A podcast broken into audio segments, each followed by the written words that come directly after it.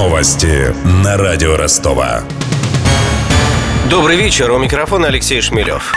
Реконструкцию Олимпийского стадиона Фишт в Адлере завершат до конца этого года. Напомним, его построили для зимних игр 2014 года, а затем закрыли, чтобы подготовить к чемпионату мира по футболу. Как заявил вице-премьер Виталий Мутко, к марту стадион оборудуют зонами гостеприимства. По словам чиновника, будущим летом Фишт сможет принять матчи Кубка Конфедераций. Ну, я скажу, что мы удовлетворены ходом подготовки. По стадиону есть еще вопросы, которые нужно решать. Собственно, строительная готовность стадиона не вызывает вызывает сомнений. Мы можем для себя его принять, но понимаем, что мы его должны предъявить для ФИФА, для проведения чемпионата мира. И это уже немножко сверхстроительной готовности, не дополнительные функции IT-технологий, телевидения, зоны гостеприимства. В декабре будет сдаваться стадион, а потом уже по требованию ФИФА до марта месяца он будет уже оснащаться, да, оборудоваться, здесь вот соответствующая работа проводиться. Футбольный кубок конфедерации пройдет с 17 июня по 2 июля. Помимо Сочи его примут Москва, Санкт-Петербург и Казань.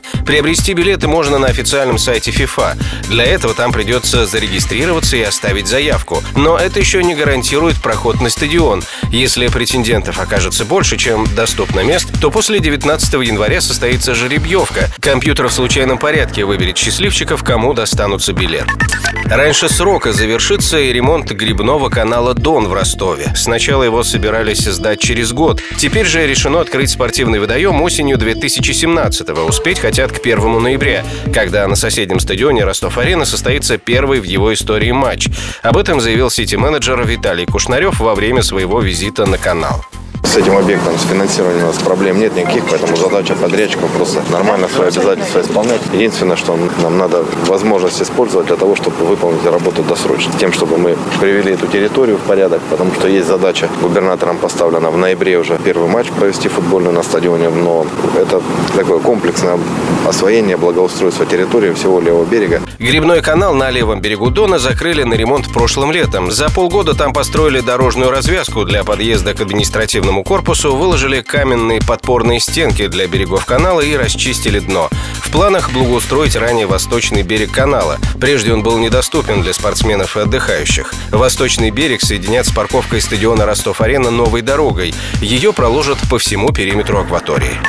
Один из самых красивых старинных особняков Ростова, дом Кисина на Московской 72, сносить не станут. Это нам официально подтвердили в городском департаменте перспективного развития. Там пояснили, что памятник архитектуры хоть и внесен в список аварийных домов, но подлежит реконструкции. Перед этим трехэтажку расселят. В четырех коммуналках живут 20 семей. Собственникам комнат предложили компенсацию от полутора до двух миллионов рублей на семью. Однако не все согласны с такой суммой, рассказал радио Ростова один из жильцов дома Кисина Олег Бахтин. Мы знаем рыночную собственность нашей квартиры всю целиком, я имею в виду. Мы-то обращались к оценщикам, которые оценили ее реально, сколько она стоит. Общая стоимость этой квартиры выходит под 30 миллионов. Мы, естественно, будем писать все отказы и ждать, пока на нас будут подавать в суд. Из моих одноклассников шесть человек здесь расстелили. Все судились, никто меньше четыре с половиной не ушел. Реконструировать за счет инвестора собираются еще один памятник архитектуры на пересечении Симашка и Серафимовича. В конце 19 века там располагалось общество взаимного кредита. Правда, ни в случае с особняком на Симашко, ни в случае с домом Кисина инвестор пока не найден. В Ростове девятибальные пробки. Об этом сообщает сервис Яндекс Пробки. Ситуация на городских дорогах осложняется затором на мосту Стачки. Он образовался из-за внепланового ремонта дороги.